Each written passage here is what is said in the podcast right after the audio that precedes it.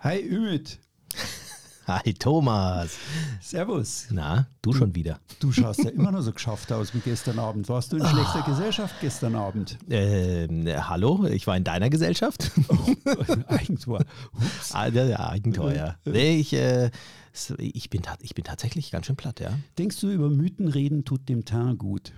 Dem Teint. Ja, klar, weil wir haben gestern Abend nur über Online-Mythen und Das ist ja äh, und noch ein Mythos quasi, ob es dem Teint gut tut. Kommt Ja, drauf an, wenn man, wenn man quasi dann äh, fassungslos ist und dann immer weiter rot anläuft. Nein, Schmarrn. Ähm, nein, glaube ich nicht. Also du siehst jedenfalls heute geschafft aus. Ich werd, wir müssen es mal weiter Ich brauche Urlaub. Ich brauche Urlaub. Das hat meine Frau Ach, schon gesagt ja. und sie braucht es auch und ich freue mich schon drauf. Ja, ja. Bin jetzt bald, ich bin jetzt bald im Finchgau, weißt du das?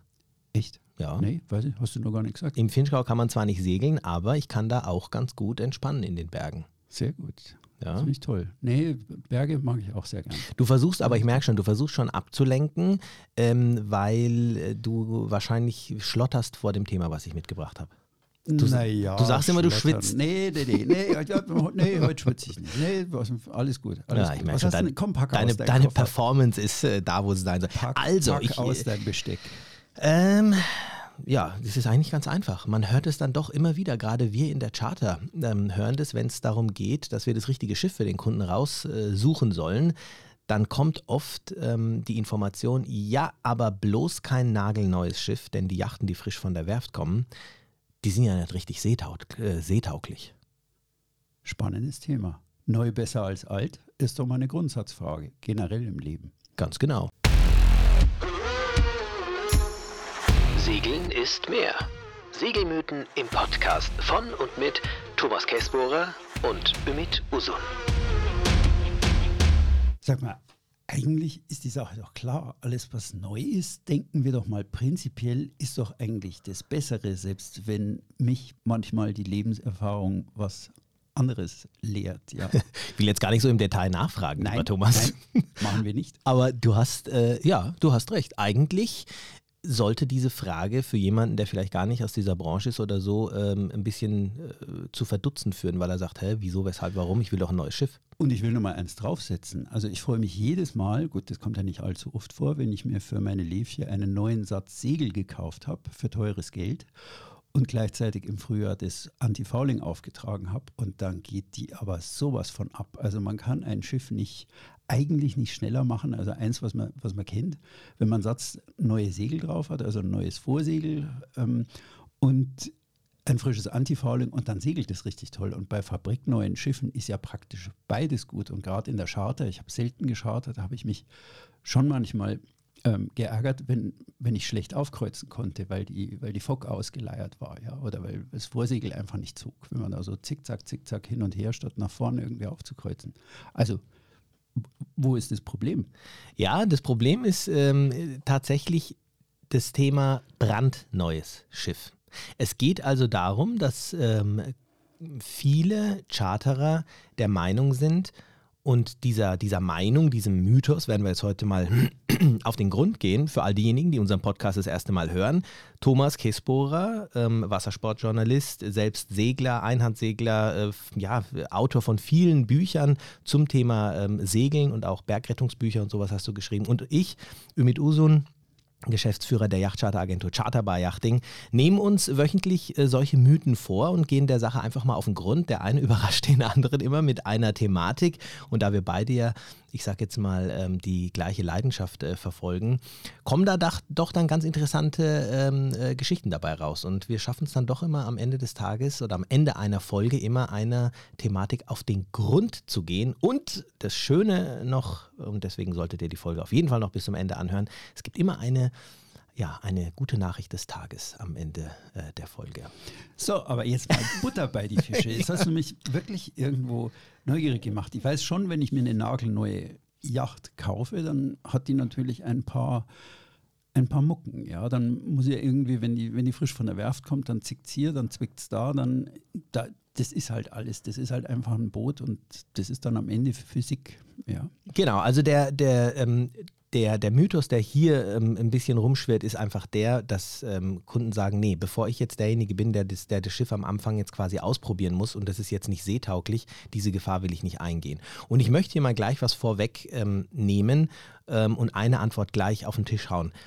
Das Thema man, darf hier nicht Äpfel mit Birnen vergleichen. Seetauglich ist die Yacht, die von der Werft kommt, allemal. Das hat nichts damit zu tun, dass es hier mal zwickt und zwackt. Das heißt, ein Boot, was von der Werft kommt, schwimmt in jedem Fall und sollte natürlich auch äh, seetauglich sein und funktioniert natürlich auch.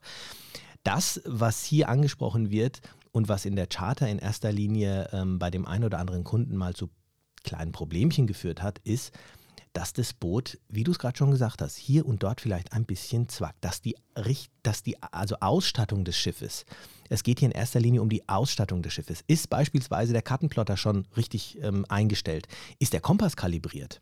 Ähm, hat sich die Basis die Zeit genommen, dieses Schiff bevor es dann wirklich aufs Wasser kommt, entsprechend auszustatten. Es ist oft hier nicht das Schiff selber, sondern das sind die Ausrüstungsgegenstände und das ist die Ausstattung des Schiffes. Und wenn das Boot das erste Mal draußen ist und der Vercharterer hat sich hier vielleicht nicht die Mühe gemacht, das Boot richtig auszustatten, weil er vielleicht zu wenig Zeit hatte, weil das Boot gerade eben von der Werft angekommen ist und nächste Woche aufs Wasser soll, dann hat natürlich der erste Kunde ähm, mal so das Nachsehen. Ähm, aber das hat natürlich nichts mit Seetauglichkeit äh, mhm. zu tun. Also, dass mhm. ein nagelneues Schiff jetzt irgendwie gleich untergeht, ist eher unwahrscheinlich, sag ich jetzt mhm. mal. Mhm. Also man muss eigentlich, ich übersetze es jetzt mal, mhm. man muss oder sollte eigentlich als Skipper eines nagelneuen Schiffes schon irgendwie ein bisschen die Augen offen halten. Also ich weiß, bei meinem Schiff, also anders, wenn ich mich durch den Haushalt zu Hause durchbewege, bedeutet eine am Boden liegende Mutter halt einfach, heb sie auf und sortiere sie ein. Und für einen Skipper heißt eine an Deck liegende Mutter Alarm, Alarm, Alarm, rot. Wo kommt die her? Ja, denn die kommt auf Deck nicht von irgendwoher, sondern meistens kommt sie vom Mast runter. Also alles, was da irgendwie so am Boden liegt, ganz anders betrachten als zu Hause. Auch wenn dann äh, eine Mitreisende oder ein Kind kommt und sagt, du Papa, ich habe da die, die Mutter gefunden, dann aber sofort sagen, wo hast du die gefunden und wo kommt die her? Und dann kurz den Blick nach oben richten, denn die fällt, ja, die schwebt nicht von unten an Deck. Ganz genau. Also du triffst da auch den Nagel auf den Kopf und das ist auch einer der Punkte, die man definitiv beherzigen sollte, wenn man ähm, wirklich in erster Linie auch ein nagelneues Schiff hat. Weil das, was man nicht tun ähm, sollte, ist, oh, ich hab, bin der erste Charterkunde auf diesem Boot, ich muss ja gar nichts checken, weil das ist ja alles nagelneu. Nein, im Gegenteil, genau da sollte man all die Punkte durchgehen, denn, und das ist einfach auch ich sage jetzt mal menschliches Versagen, was einfach auch vorkommen kann, gerade am Anfang ähm, kann ja mal das ein oder andere vergessen worden sein. Und ich gebe euch Brief und Siegel. Der zweite oder dritte Chartergast spätestens hat dann ein wirklich 100% ausgestattetes, funktionsfähiges Boot, ähm, weil wenn auf dem ersten Charterturn mal auffällt, oh hoppla, hier fehlen noch ein paar Leinen oder ihr habt mir eine kurze Leine zu wenig aufs Boot gelegt oder ähm, Kleinigkeiten vielleicht, die fallen dann natürlich auf und dann hat es der zweite oder dritte ähm, Chartergast. Deswegen als Skipper auf einem nagelneuen Boot ganz klar die Ausstattungs- und Ausrüstungsliste wirklich beherzt durchgehen und checken, ob das alles da ist, was da sein sollte. Das ist mal das eine, also dass die Ausrüstung passt. Weil das wird alles eben über einen Kamm geschert. Oh, das ist ein nagelneues Schiff, um Gottes Willen, das ist nicht seetauglich. Ich will lieber eins, was schon auf Herz und Nieren geprüft ist. Also das ist der, das ist der Mythos, mit dem wir euch heute konfrontieren und mit dem wir auch, oder du in der Charteragentur öfter konfrontiert bist. Ein nagelneues Schiff ist nicht seetauglich. Und da machen wir jetzt mal ein leises Fragezeichen, weil bisheriger Stand jetzt nach einigen Minuten ist, ähm, diese Schiffe sind seetauglich, aber da kann es schon sein, dass hier oder da oder dort eben eine Schraube noch runterfällt oder die Ausrüstung nicht vollständig oder dieses, das fehlt. Mal eine andere Frage. In der Softwarenutzung, ähm, die ich im Verlag ja oft gemacht habe, ähm, als, als Verleger, wenn, wenn man was Neues anbietet, dann gibt es die sogenannten Kunden, die wir die Early Birds genannt haben. Also Kunden, die gern irgendwas Neues ausprobieren, die gern an vorderster Front mit irgendwas Neuem mal rumhantieren und sagen, boah, das will ich jetzt wissen, wie das geht. Hast du eigentlich in einer Agentur auch Kunden, die sagen, nee, ich will das neueste Schiff, was noch keiner gesegelt hat. Ich will einer der Ersten sein. Absolut.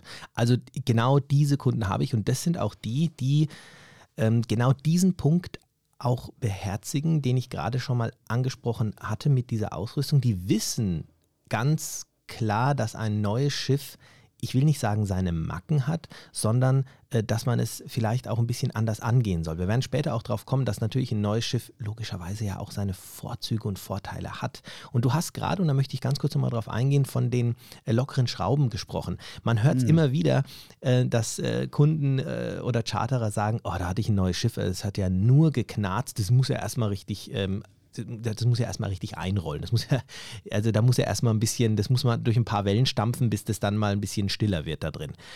Es ist tatsächlich so, dass die Boote, die von der Werft kommen, ähm, ja erstmal überhaupt keine Kräfte von außen wieder ähm, fahren, also denen sind noch keine Kräfte von außen widerfahren, die haben sich noch nicht irgendwo mal leicht verbogen oder, ne? Und wenn die dann ins Wasser kommen und ihre Jungfernfahrt haben, die ja meistens ähm, vor der ersten Charter logischerweise stattfindet. Die Schiffe werden ja meistens auch überführt an die jeweilige Basis. Da knarzt es natürlich schon so ein bisschen und die Schrauben, Achtung, können sich hier auch immer mal so hier und dort ein bisschen lockern. Und deshalb ist es auch so, dass ein guter Vercharterer und toi toi toi, das sind auch die, mit denen wir wirklich arbeiten, die überholen jedes Schiff von A bis Z, wenn die von der Werft erst einmal überführt werden. Und das darf man auch nicht vergessen. Diese Schiffe sind schon mal auf dem Wasser gewesen, wirklich zu über 90 Prozent. Also die wenigsten Schiffe kommen über den Landweg zur Basis und werden dann als erstes gleich an den Kunden verchartert. Also die sind schon im Wasser gewesen, die sind auch schon auf Herz und Nieren ge, also geprüft quasi und werden hier, ähm, da wird jede Schraube auch nochmal nachgezogen vom Vercharterer. Und es stimmt, da wird, da lockert sich hier und da auch schon mal mhm. was. Aber in mhm. diesem Zuge dieser, dieser, ähm, dieser Überholung des Vercharterers kann natürlich auch mal das ein oder andere vergessen werden. Ja. Und also das deutet aber darauf hin, also Early Bird ist eigentlich eher ein bisschen technisch versiert, weiß, was eine am Boden liegende Mutter bedeutet, weiß, was, ähm, ja, ich kann mir selber helfen, ein klein wenig, wenn ja. mal mit Bordmitteln dies oder das oder jenes, also da die, die Mutter am Niedergang irgendwie runterfällt oder irgendein Sicherungsstift draußen ist. Also das sind schon Leute, die sind dann wirklich Early Birds und die können auch mit so kleineren ich sag mal nicht Macken, sondern Mucken auf dem Boot umgehen und sagen, ja, das nehme ich in Kauf, aber dafür bin ich einfach so ganz gern ein Tester und habe das neueste Schiff von Beneteau oder von wem auch immer gesegelt. Genau, also in erster Linie ist es ja auch so, dass es nicht nur das neueste Schiff ist, sondern da war noch keiner drauf. Die Betten sind noch so bezogen, da war, hat noch keiner drin geschlafen. Ich rede hier wirklich von dem allerersten mhm. Gast.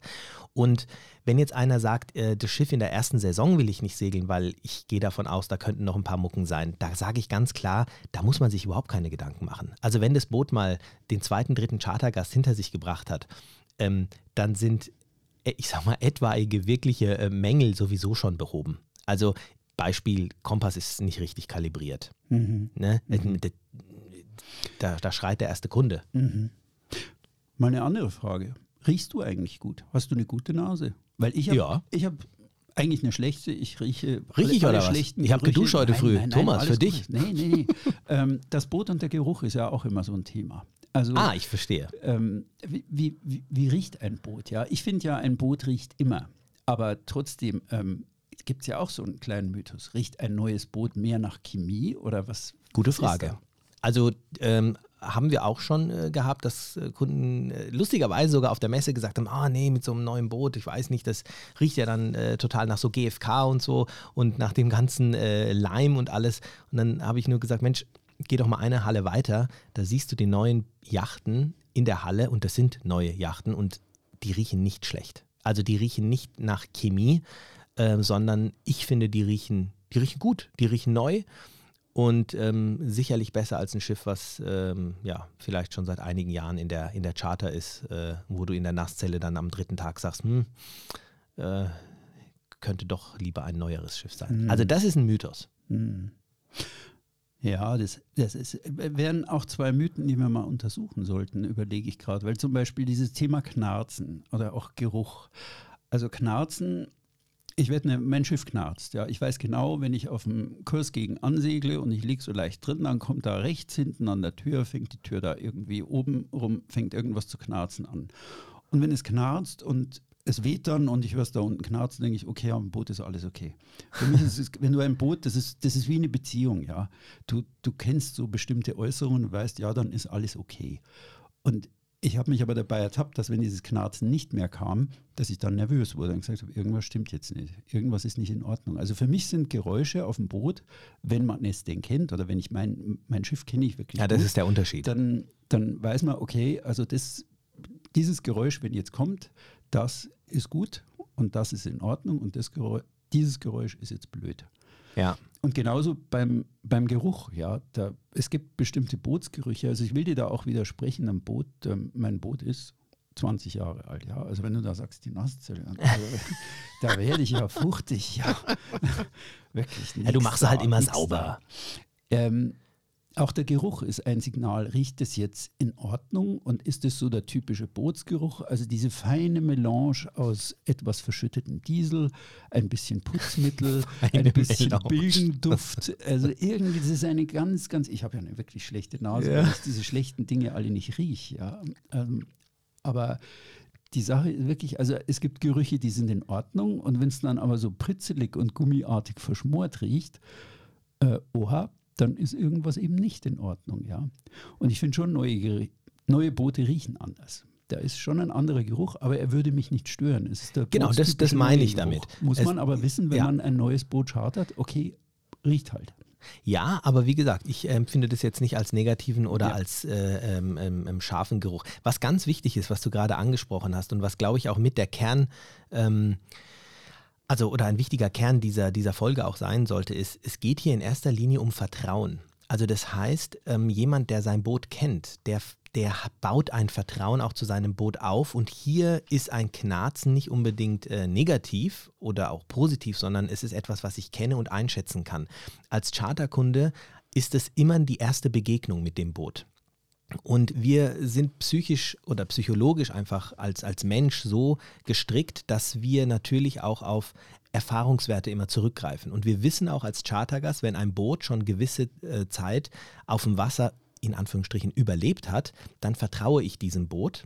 Wenn dieses Boot aber noch keine Feuertaufe hinter sich hat, dann ähm, bin ich ein bisschen misstrauisch. Das ist nicht bei jedem Kunden so, aber das ist ein Faktor, der mitspielt. Das heißt, dieses Boot kommt frisch von der Werft, oh je, ist, bi- bin ich jetzt das Versuchskaninchen. Und hier muss ich, und deswegen auch ganz wichtig sagen, das Boot an sich, natürlich ist es vertrauenswürdig und der Vercharterer, wenn hier äh, entsprechend das Boot natürlich nochmal durchgecheckt hat, was wirklich auch gemacht wird, dann ist es natürlich auch nochmal eine, äh, ein, ein Sicherheitsfaktor. Aber ich als Skipper sollte und muss auf jeden Fall mich auch nochmal äh, wirklich vergewissern, dass entsprechend die Ausrüstung drauf ist.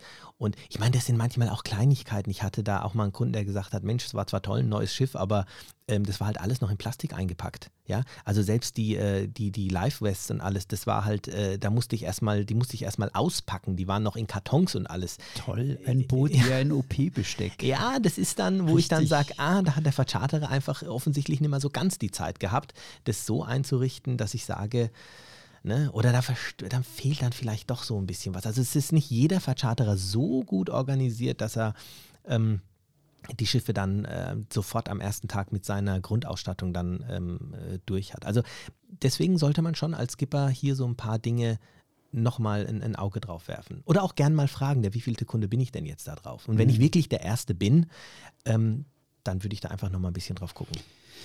Ja, sind wir schon soweit, den heutigen Mythos mal so ein bisschen abschließend zu bewerten. Yachten, die frisch von der Werft kommen, sind oft nicht wirklich seetauglich. Ich glaube schon. Also wenn du mich fragst, ja, ich habe da schon meine ganz klare Meinung dazu. Also Thema Seetauglichkeit würde ich auf keinen Fall in Frage stellen, weil die meisten Schiffe, wie ich vorher schon gesagt habe, einiges an Seemeilen schon hinter sich haben, bevor sie äh, in Charter gehen. Das heißt, da darf ich schon mir sicher sein als Kunde, dass dieses Boot nicht untergeht, weil da irgendein Werftfehler passiert ist, ähm, sondern dass es sicher ist und dass es sich in erster Linie oft ähm, diese Aussage beruht oft auf, auf äh, Punkte, die die Ausrüstung und Ausstattung der Yacht betreffen und Mhm. weniger das Boot selber. Also auf gut Deutsch die alte Immobilienmaklerweisheit, der zum hundertsten Mal ein und dieselbe Wohnung anbietet. Auf jeden Topf gibt es den richtigen Deckel und für jedes Angebot von Schiff gibt es den richtigen Kunden. Und wenn ich ein nagelneues Schiff im Angebot habe, dann ist der richtige Kunde eigentlich der, der eine gewisse experimentelle Neugier mitbringt und eine gewisse Early Bird Mentalität und sagt, ja, ich weiß, ich will jetzt mal das Neueste segeln, da habe ich Spaß dran und ich weiß auch, wie ich einen Schraubenschlüssel mal in die Hand nehme, wenn einer an Bord ist und habe auch mein kleines Besteckset selber dabei und kann mir da selber ein bisschen helfen. Also kann man es so vielleicht formulieren? Ja, ich würde noch um eins ergänzen, was äh, nämlich jetzt hier natürlich auch nicht ähm, das, das, Gefühl rüberkommen soll, dass, dass du ein gewisser experimentierfreudiger Mensch sein musst, um ein neues Schiff zu äh, chartern.